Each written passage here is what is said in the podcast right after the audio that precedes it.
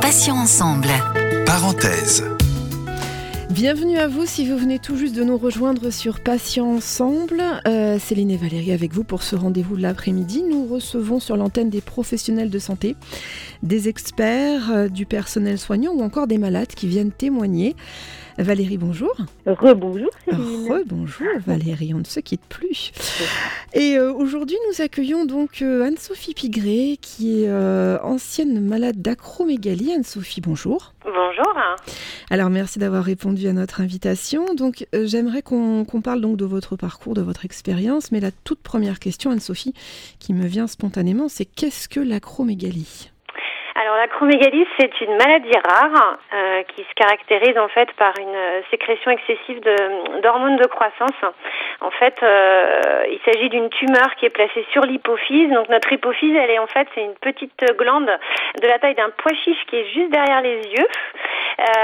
Et sur cette hypophyse apparaît en fait une tumeur et cette tumeur est sécrétée en fait de l'hormone de croissance à haute dose. Alors en fait, on a de l'hormone de croissance tout, au long de notre vie, hein, notamment à l'adolescence pour bien grandir, mais à l'âge adulte, on en a besoin de beaucoup moins et donc donc il y a des effets importants en fait sur notre corps à l'intérieur et à l'extérieur avec la, sécrétion voilà de cette hormone de croissance qui est située sur cette sur cette tumeur en fait. Et comment on va diagnostiquer la, la maladie? Comment c'est comment c'est venu cette histoire? Alors là, c'est très compliqué parce que euh, le diagnostic met entre 5 et 10 ans à, tomber. Euh, c'est très très long, c'est un développement très insidieux en fait, euh, puisqu'il y a plein de symptômes qui se développent les uns après les autres. Je vais en citer quelques-uns, mais ils sont très nombreux. donc moi, pour moi, ça a été l'augmentation de la taille de mes pieds en fait de mes mains, mais ça se fait pas du jour au lendemain non plus, ça met du temps. Donc on s'en rend pas obligatoirement compte et c'est au bout des années qu'on met pas de bague, euh, qu'on réalise qu'on a les doigts un peu plus gros, qu'on a pris trois pointures, mais ça peut se faire sur dix ans. Donc euh, donc c'est pas un diagnostic qui est posé très facilement par les professionnels non plus. Euh, les céphalées, donc euh, des maux de tête importants chaque jour, une fatigue extrême, l'apnée du sommeil, la constipation, des douleurs articulaires, la, le syndrome du canal carpien. Donc il y a plein plein de choses qui s'accumulent de mois en mois et d'année en année et qui euh, bah, pas qui sont pas obligatoirement associés les uns aux autres et qui ne font pas obligatoirement aussi penser euh, à l'acromégalie parce que d'abord c'est une maladie rare, elle est sous-diagnostiquée. Donc ça aujourd'hui c'est un fait. Donc ça c'est important de pouvoir dire aussi qu'il y a un gros travail de communication à faire euh, pour en parler puisque euh, le sous-diagnostic existe et que et que plus on va diagnostiquer les gens tôt, plus on a des chances de guérir. Donc, euh, donc voilà, les symptômes sont multiples. Il faut parler des symptômes et, euh, et pas hésiter dès qu'on est face à trois ou quatre symptômes de ce type, eh ben, d'aller consulter, alors d'en parler à un médecin traitant, ça c'est sûr, et puis après d'aller consulter euh, une endocrinologue ou un endocrinologue euh, qui peut en fait faire le diagnostic euh, assez vite avec une prise de sang. Anne-Sophie, Anne-Sophie comment on vit ça quand on est une femme? Parce que vous disiez à l'instant, on peut plus porter de bijoux, peut-être qu'effectivement on a des pieds qui grandissent un peu. Donc comment vous l'avez vécu vous hein, par rapport à votre féminité? Alors par rapport à ma féminité, féminité très mal en fait. Euh, alors c'est pareil, ça se fait pas du jour au lendemain, mais petit à petit. Alors sur euh, trois quatre mois avant le diagnostic, la dernière année vraiment avant, avant la pose du diagnostic et avant l'opération, elle a été douloureuse pour moi euh, physiquement et psychologiquement. J'arrivais plus à assurer mes journées au travail. J'arrivais plus du tout à faire de sport là depuis quelques années. Euh, et puis j'arrivais plus trop à me regarder dans la glace. Je fuyais les photographes. Euh, C'était vraiment mon obsession euh, parce que euh, ben parce qu'on a un visage qui change, euh, on a des lèvres qui s'épaississent, on a des yeux. Moi, j'arrivais plus très bien à voir. Il y a certains matins où je dans la glace, je pouvais même plus me voir en fait tellement mes yeux étaient gonflés. On est imprégné d'hormones de croissance, donc on, on gonfle en fait. Donc j'ai pris 12 kilos, ce qui est pas obligatoirement énorme, mais mais évidemment ben voilà, ça commençait à, se voir. Là, on prend du muscle aussi, beaucoup de muscles.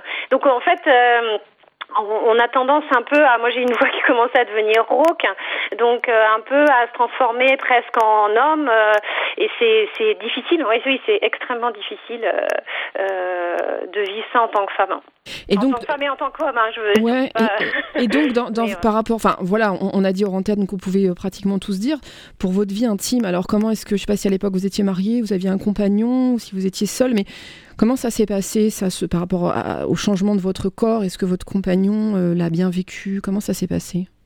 Ben, je pense que c'est compliqué. Enfin, c'est compliqué. Ça se fait tout doucement. Donc, en fait, euh, la prise de poids est réelle. Et là, ça, c'est valable pour plein, plein de gens. Enfin, dès l'instant où on prend de toute façon 10, 12, 15 kilos, 20, euh, on a un changement voilà de, notre corps. Et donc euh, euh les gens je crois qu'on s'habitue on s'habitue nous-mêmes en fait aussi à ce changement physique. Mais moi c'était vraiment douloureux parce que je passais mon temps à regarder les anciennes photos. Euh, et puis après notre entourage s'habitue en fait aussi énormément à notre changement physique puis dans la mesure où ça se fait pas du jour au lendemain. Donc je, il m'en a jamais parlé en fait vraiment. C'est c'est après c'est quand quand j'ai commencé avant déjà après l'opération ça a été très très vite. Et puis après il m'a dit mais là je te retrouve en fait. Mais voilà il est très il a été très bienveillant, très à l'écoute et euh, on en a finalement jamais directement euh, directement parlé. Je vous dis ça s'est vraiment fait après. Euh, mais mais j'entends que c'est une souffrance pour plein plein de gens. maintenant, je suis, enfin voilà, j'échange avec beaucoup de malades et et c'est compliqué puisqu'il y a des des hommes et des femmes ou des des, conjoints bah, qui comprennent ou des comprennent pas obligatoirement. Donc euh, euh, c'est difficile de se voir, voilà, de, de voir son, son, corps changer à ce point-là et puis de se retrouver euh, ou face à des critiques aussi hein, de, de, gens qui sont pas toujours très diplomates. Ah oui Qu'est-ce que vous avez entendu comme, comme aberration Enfin, avant que les, les gens sachent évidemment de quoi vous êtes atteinte, mais qu'est-ce que vous avez entendu comme remarque Alors moi, moi honnêtement, pas grand-chose. J'ai eu la chance, hein, en fait, de pas avoir, d'abord d'avoir eu un diagnostic. Finalement, j'ai dû rester à peu près 5 ans sans, sans, sans diagnostic, mais avec avec pas pas, pas de changement physique trop important en fait. Euh, D'ailleurs, comme l'opération a réussi, j'ai vite dégonflé, j'ai retrouvé euh, mon corps d'avant euh, et presque physiquement aussi toutes mes capacités. Mais mais mais euh, mais je j'entends en fait et je discute avec plein de gens malades et c'est c'est euh, ouais c'est c'est une vraie douleur en fait. je suis désolée parce que j'ai perdu le début de la question. Non, la question c'était c'était je sais plus en fait. C'était les remarques. Oui, c'était les, remarques. Voilà. Oui, donc moi je n'en ai pas je n'ai pas eu à subir ce genre de remarques. Je sais que euh, quand on, c'est, ce sont des choses qu'on évoque aussi au sein de l'association aujourd'hui parce que lorsqu'on tape acromégalie, on se retrouve avec des photos de Shrek ou des gens vraiment complètement difformes. Euh, quand on tape ça sur Internet. Donc ça fait évidemment un petit peu peur, et notamment quand le diagnostic tombe et qu'on commence à regarder des choses à droite à gauche sur Internet. Et puis après, on se dit, mais c'est important de communiquer parce que moi, j'ai en me regardant physiquement, il y a plein de gens qui ont pas, qui peuvent ne pas du tout penser à l'acromégalie parce que quand on fait des études de médecine, l'acromégalie c'est euh, c'est sans doute quelques chapitres sur des gens, des cas extrêmes. Et en fait, il y a plein de gens mais qui sont pas marqués au point effectivement de de, de tout de suite pouvoir être diagnostiqués en regardant les gens. Donc euh, donc moi ça n'a pas été mon cas, donc je n'ai pas eu à subir ce genre de remarques, mais je l'ai entendu auprès de, enfin dans d'autres témoignages où ce sont des choses difficiles, oui, à, à entendre en fait. Euh, c'est devenu un monstre enfin voilà, des choses comme ça. Et les enfants, je, pense aux enfants parce que vous disiez que ça peut aller entre 8 et 10 ans pour poser un diagnostic. Est-ce que les jeunes enfants sont confrontés à cette maladie? Et justement, on sait que les enfants peuvent être cruels entre eux. Euh, comment on peut vivre ça quand on est un enfant, d'après vos retours, vos expériences? Alors ça, je, je, ne sais pas. Je sais juste qu'à un moment à l'adolescence, finalement, c'est le, le, gigantisme, hein, donc ce qui euh, qui correspond à, en fait à, bah, une, une euh, on grandit très très vite et, et, et beaucoup trop, et donc donc, euh, bah, je pense que c'est pas facile. C'est aussi handicapant de se retrouver en fait euh, à faire 2 mètres, 2 mètres 10, 2 mètres 20. Euh, et puis, donc à moins d'être basketteur et d'en faire son métier, je, ouais, je crois que c'est pas des choses évidentes. Faut trouver aussi à s'habiller, faut trouver les bonnes chaussures. Ce qui est notre cas aussi nous en tant qu'acromégale, même femme, pour trouver des chaussures 40, 42, 43, bah, c'est pas toujours évident. Donc oui, la féminité, on prend quand même un petit peu un coup quand même. Alors Anne-Sophie, je vous rassure, je n'ai pas cette maladie, mais par contre, je fais du 43 moi en basket, donc j'ai les mêmes problèmes que vous. Donc... non mais bien sûr, je suis d'accord. Je pense qu'effectivement il y a d'autres gens qui ont ces problématiques-là. Mais après voilà, faut pouvoir s'habiller quand on est. Euh... C'est pas toujours évident, évident, mais c'est le. J'ai envie de dire c'est presque accessoire par rapport à, tout le reste, mais euh, voilà. Valérie, une, une question peut-être à Anne-Sophie?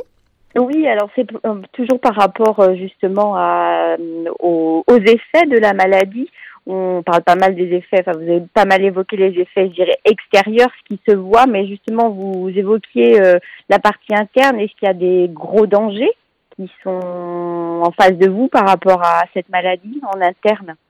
Alors en interne, en fait, euh, bah, il faut imaginer qu'en externe, l'hormone de croissance fait, euh, nous fait gonfler en fait et, euh, et modifie l'aspect extérieur à l'intérieur, les organes aussi sont tous chamboulés en fait, hein, parce que l'hypophyse c'est l'unité centrale euh, de notre corps et c'est le chef d'orchestre. Donc en fait, c'est assez complexe au niveau endocrinien, mais voilà, c'est en permanence un jeu euh, d'échange entre euh, des organes euh, par l'intermédiaire d'hormones et, et ça joue effectivement sur le cœur, ça joue sur sur le, les poumons, ça joue sur le foie.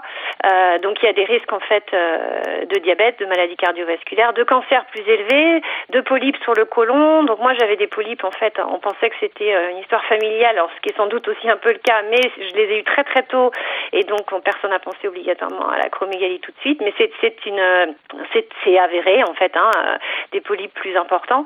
Donc oui il y a des transformations en fait euh, du, de, des organes en fait à l'intérieur, d'où la nécessité de prendre les choses à temps puisqu'on peut se retrouver effectivement avec des soucis cardiaques, être cardiaque hein, tout simplement et de se retrouver euh, bah, avoir à gérer ces ces, problèmes-là en plus euh, euh, des complications en fait qui découlent de cette maladie-là. Euh, Anne-Sophie, moi j'aimerais que vous nous parliez un petit peu de, de l'annonce du diagnostic, quand on vous a annoncé donc, que vous souffriez de cette maladie, cette pathologie. Comment on réagit à ce moment-là? Qu'est-ce qu'on se dit?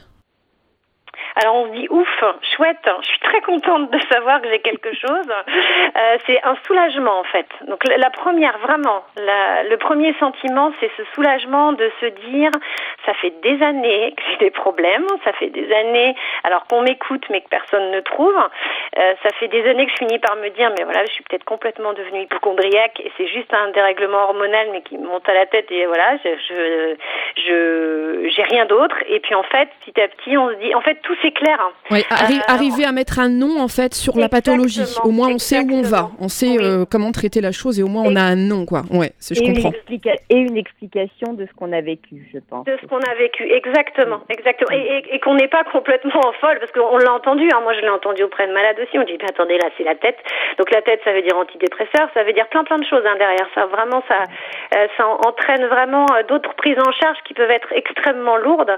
or, or, c'est pas ça en fait. Ou des opérations hein, même qui ont lieu en fait en amont du canal carpien, des choses comme ça, alors que finalement, euh, euh, voilà, c'était cette tumeur sur l'hypophyse qui faisait dérailler l'ensemble de notre de notre organisme. Oui, mais un, Sophie, ce que je comprends pas, c'est que quand on a euh, voilà des symptômes comme les pieds ou les mains qui, qui gonflent ou qui, qui, prennent une taille de plus, normalement, ça devrait quand même orienter assez rapidement sur sur cette maladie parce que c'est quand même un des principaux symptômes. Donc, je comprends tout à fait l'errance médicale, hein, on cherche partout, mais quand on vous dit c'est dans votre tête, vous avez rien, mais que vous avez un pied qui est plus, plus long, qui passait du 40 au 43, ça devrait quand même un petit peu aiguiller les médecins, non? Alors moi, je pense que hum, je suis aussi coupable de cette euh, cette absence de, de, de définition de symptômes auprès des médecins. C'est-à-dire qu'à un moment donné, euh, on, on, on, cloisonne, mais je crois que la médecine aussi occidentale est un petit peu faite comme ça de, de cloisonnement, et on pense pas obligatoirement euh, évoquer le corps un peu dans sa globalité avec tous les symptômes associés. On, on le voit un petit peu plus, par exemple en médecine chinoise, mais euh, l'idée c'est pas de condamner, de dire que ça c'est bien et pas bien, mais en tout cas, je, je crois que ce, ce cloisonnement là a fait qu'on multiplie les, les rendez-vous chez des spécialistes et qu'à un moment donné, il n'y a personne qui met autour de la table, euh, sauf l'endocrinologie, mais euh, tous les symptômes et qui les réunit en se disant ah mais ça, il y a une, une association de symptômes et c'est cette maladie-là. Donc ça c'est compliqué. Les pieds par exemple, moi je suis allée voir un podologue hein, et en fait j'avais un, un alus valgus là qui commençait à pousser, donc on a mis la, la, les, la taille de, de, de pointure augmentée sur le dos de l'alus valgus en fait. Voilà. Donc euh, et ça à chaque fois en fait je donnais un, un symptôme et puis on m'envoyait voir un spécialiste. Donc en, en cloisonnant tout ça, j'ai envie de dire que personne. bah, je pense que c'est ce qui fait en fait que la, le diagnostic est un petit peu un peu long à être posé. Toujours est-il que quand ça tombe, le, voilà le résultat tombe, on est très soulagé. Et euh, là j'ai une endocrino moi exceptionnelle qui euh, que je connaissais par ailleurs dans l'association dans laquelle je travaillais et je lui ai dit, il faut que tu regardes mon dossier parce que là, je ne sais plus où aller. En fait, j'ai quand même un certain nombre de symptômes et euh, je peux pas avoir de deuxième enfant. Donc c'était ça, hein. la prise en charge au départ, c'était ça, c'est pour infertilité euh, secondaire. Et en fait, je pouvais tout simplement, j'avais plus de règles, donc je ne pouvais plus avoir d'enfant, mais c'était à cause de l'acromégalie.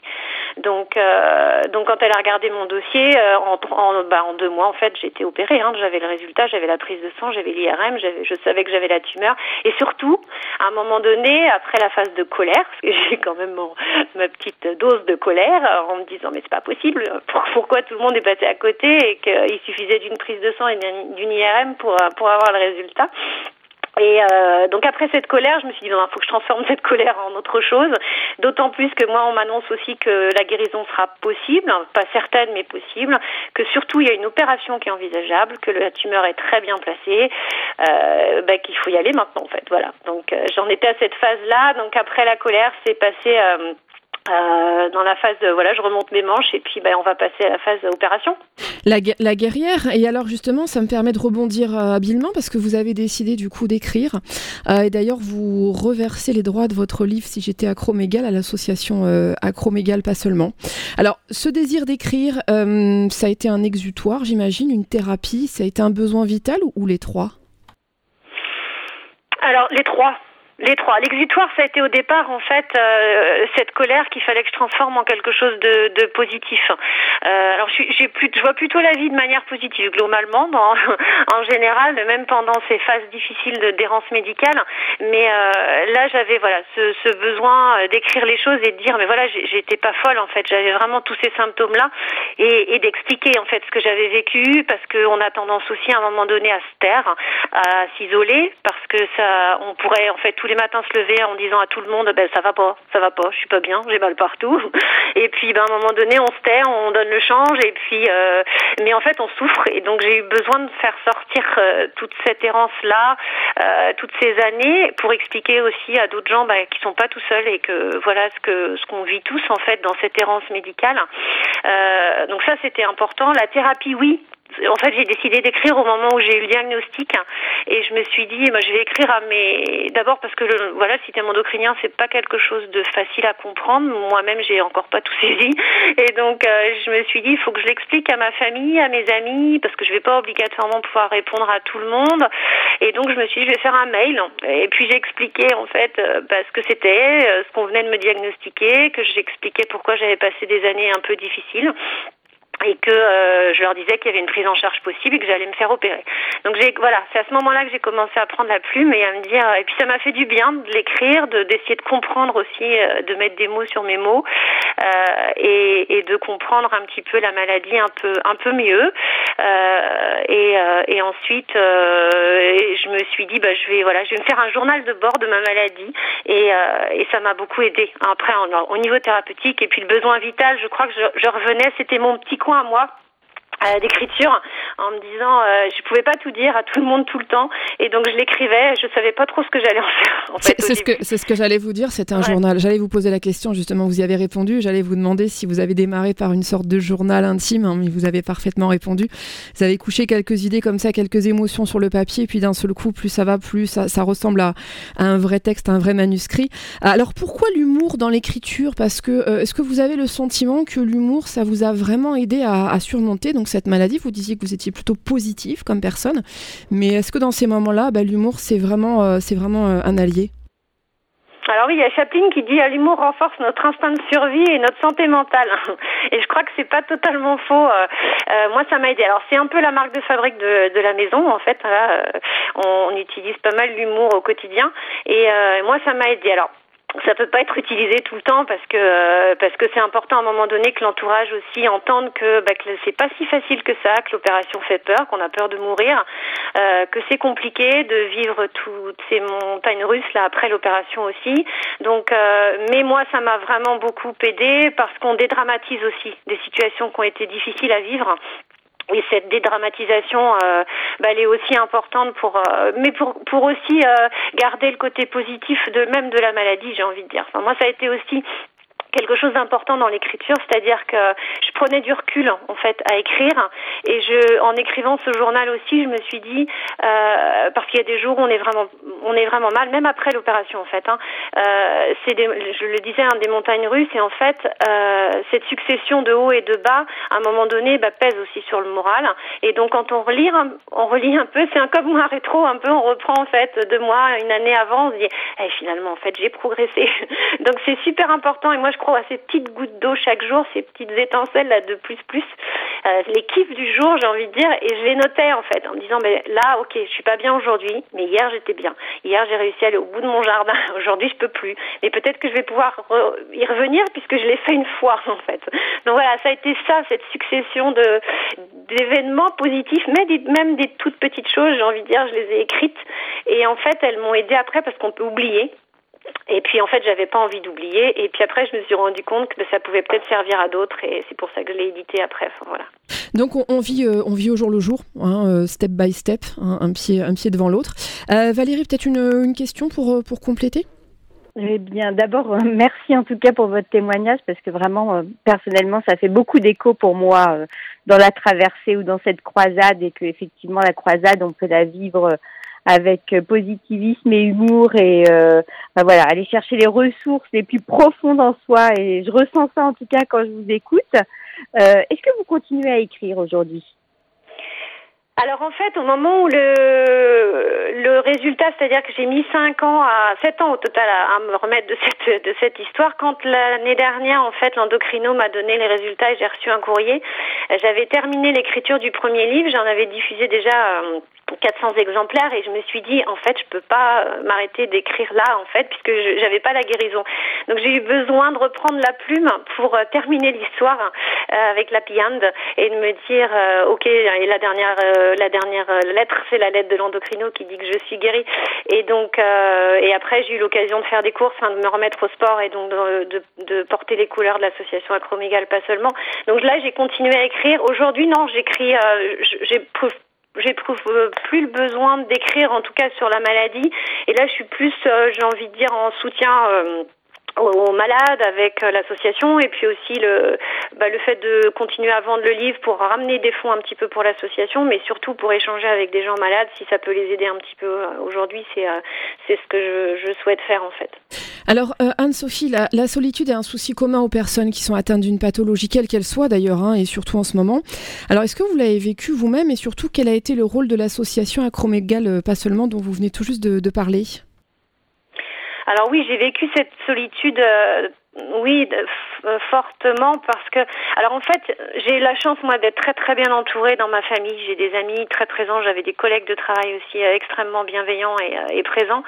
Euh, mais la solitude est réelle parce que je crois qu'à un moment donné, on, je l'ai dit, je crois tout à l'heure un petit peu, mais on, on s'isole parce qu'on en a marre d'être toujours en train de se plaindre. Et on pourrait hein, légitimement dire tous les jours j'ai mal partout, je peux pas me lever, je reste au lit. Et en fait, euh, c'est pas trop mon tempérament de départ, donc je me suis tue en fait là-dessus. Mais je me suis dit à un moment donné, je, m'isolais quand même malgré tout parce que j'avais juste envie de rester certaines journées euh, juste couchée. Et donc oui, on, vit cette solitude de manière difficile parce qu'on est aussi extrêmement diminué physiquement. Je crois que le mot fatigue, enfin je le connaissais pas en fait avant. J'allais au travail, on pouvait avoir des journées fatiguées euh, au travail euh, et, des semaines difficiles. Et puis après deux nuits de sommeil, c'était fini. Là non, le mot fatigue, et je crois que je pense que Valérie pourra dire la même chose, mais mais et on le conjugue pas de la même façon. Enfin, moi aujourd'hui, plus jamais, plus jamais je, je parlerai à quelqu'un dire mais bouge-toi. Mais non, on peut parfois ne pas pouvoir bouger en fait, tout simplement. Et moi, le mot fatigue, enfin, je crois qu'il suffit juste de se regarder avec deux gens de malades, mais je crois que de manière générale. Hein, et le mot fatigue, vraiment, euh, c'est quelque chose de très très particulier que moi j'ai vécu profondément dans mon corps et, euh, et, et, qui résonne encore aujourd'hui vraiment euh, fortement en moi, quoi. Donc donc là, ça a été difficile. Oui, l'isolement, il est réel. Il est réel aussi puisqu'on a des capacités physiques euh, réduites euh, pendant plusieurs années. Et je crois très aussi fortement que c'est pas simple de vivre avec une maladie chronique parce que parfois on peut ne pas guérir hein, de l'acromégalie euh, et donc j'ai une chance énorme moi d'arriver à cette phase de guérison mais ce qui n'est pas le cas de tout le monde. Et, et beaucoup de gens ben voilà sont je l'ai écrit à un moment donné dans un petit mot que je vous ai envoyé mais on est confiné dans notre corps. Et voilà le confinement va s'arrêter dans peu de temps j'espère. Mais voilà, il y a encore des gens ben, qui resteront chez eux avec ces maladies chroniques ces handicaps aussi invisibles et visibles et qui parfois ben, sont pas toujours compréhensibles de la part de notre entourage. Et là, il y a une, ouais, c'est difficile, je crois. Anne-Sophie, euh, vous êtes une véritable battante. Hein, on vient de, l'entendre tout au long de cette, euh, cette interview. Est-ce que vous avez justement un conseil euh, pratique? On parlait de fatigue. Comment réussir à sortir de son lit le matin malgré, malgré les douleurs, malgré le petit moral? Est-ce que vous avez un vrai bon conseil à donner aux gens qui nous écoutent et qui sont malades? Alors moi j'ai eu la chance aussi d'avoir un, une endocrinologue qui était exceptionnelle. Elle a été extrêmement présente, extrêmement bienveillante. Donc à chaque fois que j'allais moins bien, elle m'a énormément encouragée. Euh, le conseil, c'est peut-être d'oser dire qu'on va pas très bien. Je, je crois que c'est difficile de, de, obligatoirement de le dire tous les jours, mais oser dire parce qu'en face on peut ne pas comprendre en fait. Alors parfois j'ai dit à des gens aussi, euh, n'hésitez pas à écrire. Si vous n'arrivez pas à vous exprimer, ce qui est possible, c'est douloureux, c'est difficile. Euh, peut-être écrivez une lettre en expliquant euh, vos, vos, sensations, vos, votre état de fatigue important, votre, euh, euh, vos difficultés quotidiennes, et peut-être qu'il peut y avoir un peu plus d'écoute et d'empathie en face. Ça, ça peut être une, une piste. Et puis, encore une fois, et ce que disait tout à l'heure Valérie, et c'est ce que j'ai ressenti aussi quand je vous écoutais parler à Valérie sur les autres émissions, mais c'est cette volonté de garder aussi le, positif et ces petites lueurs d'espoir qu'il faut euh, bah, qu'il faut en permanence entretenir chaque jour, euh, noter les petits points qui vont bien aussi euh, pour passer les moments les plus difficiles de manière plus facile. Anne-Sophie, dernière question, peut-être si Valérie veut conclure après, mais moi j'ai une question qui me, qui me taraude depuis tout à l'heure. Qu'est-ce que vous avez ressenti quand on vous a annoncé que vous étiez guérie? Et surtout, quelle a été la première chose que vous avez voulu faire pour fêter ça? Eh bien, j'en ai encore la chair de poule en fait. euh, et bien j'ai écrit à mes amis et je leur ai dit on va faire une énorme fête. Alors c'était mes 45 ans, ça tombait bien, mais en mes 45 ans c'était complètement accessoire. Hein. Je leur ai dit on va d'abord euh, fêter la guérison. J'ai envoyé le résultat du courrier en fait, l'endocrinologue à tous mes amis et je leur ai dit on se retrouve le 30 juin et on va faire un week-end de fête pour arroser ça. Donc voilà, ça a été une grosse grosse fête. J'étais très contente de réunir tout le monde, euh, très contente de profiter de la fête. Très contente d'être euh, d'aller jusqu'à 4 heures du matin sans être fatiguée et me coucher avant tout le monde. Donc, euh, donc ça a été ma première euh, ma première belle chose. Et puis après, j'ai envie de dire qu'aujourd'hui, je croque tout en fait. Je croque tout, tous les petits moments. Je je croque la vie et je m'embête plus trop pour des petites choses secondaires et qui pourraient m'ennuyer, enfin qui auraient pu m'ennuyer avant. Là aujourd'hui, ça passe de manière. Ouais, tout, tout, est relatif et c'est tout, tout, devient relatif. Hein. Les gens qui n'ont pas de soucis de santé, Dieu merci pour eux, mais c'est vrai quand on a un problème de santé, on, remet en perspective les choses. Euh, donc c'est une renaissance, ça a été une renaissance et on est ravis pour vous de, cette guérison. Je vais laisser euh, à Valérie le, mot de la fin, peut-être une dernière question avant de, clore euh, cette interview. Oui, et bien pour clore, j'ai envie de vous demander quel est le titre de votre livre et on le trouve où? On l'achète où? Alors ça s'appelle Si j'étais acromégale. Euh, on l'achète, j'ai un blog en fait donc si vous tapez en fait euh, et si j'étais acroméga, parce que le blog il est un petit peu long, mais euh, vous tombez facilement en fait sur le livre et donc je peux vous l'envoyer. J'ai encore quelques exemplaires. Ça permet aussi de ramener des fonds pour l'association Acromégal. Pas seulement que je que je salue et puis je salue aussi, euh, si je peux me permettre, voilà tous les malades. alors de l'association la, Acromégal pas seulement, mais tout voilà toutes les, les associations qui qui sont présentes aussi sur cette radio, mais de, manière générale tous les malades. Et puis je voudrais remercier aussi voilà la, la radio de pouvoir nous laisser la parole et de pouvoir échanger euh, parce que je pense effectivement qu'ensemble on va plus loin. Anne-Sophie Figré, merci infiniment d'avoir accepté notre invitation dans Parenthèse. Euh, je rappelle donc que vous êtes une ex-malade d'acromégalie, que vous êtes l'auteur de Et si j'étais acromégale, dont tous les droits sont reversés intégralement à l'association Acromégale, pas seulement. À bientôt sur nos ondes, Anne-Sophie. Merci beaucoup. Merci à vous pour ce moment. Merci beaucoup pour ce moment partagé. Merci Valérie. Merci Céline. Vous avez été encore exceptionnelle. Une fois de Oh, plus. en fait, je, je progresse à vos côtés chaque Mais, bon, allons, vous n'avez pas besoin de progresser, vous êtes parfaite. On se retrouve euh, dès demain 9h pour un nouveau Matin Soleil avec de nouveaux invités qui viendront nous faire découvrir leurs euh, associations, leurs activités. À 11h30, bah, c'est la rubrique Vous avez un message qui vous donne la possibilité de faire parvenir donc un... Alors ça peut être un petit mot de soutien, un poème, un petit mot d'encouragement, d'amour, euh, de remerciement aussi peut-être, un personnel soignant, un médecin, une infirmière, que sais-je encore. Ça se passe donc sur le répondeur au 01 86 86 86 36 ou sur mon message arrobas patient au pluriel ensemble.fr. Et à 17h, on se retrouve avec Valérie pour accueillir un nouvel invité dans Parenthèse. Passez donc une excellente fin de journée. Je vous dis à demain et d'ici là, prenez soin de vous et des vôtres. Ciao. Passions ensemble. Parenthèse.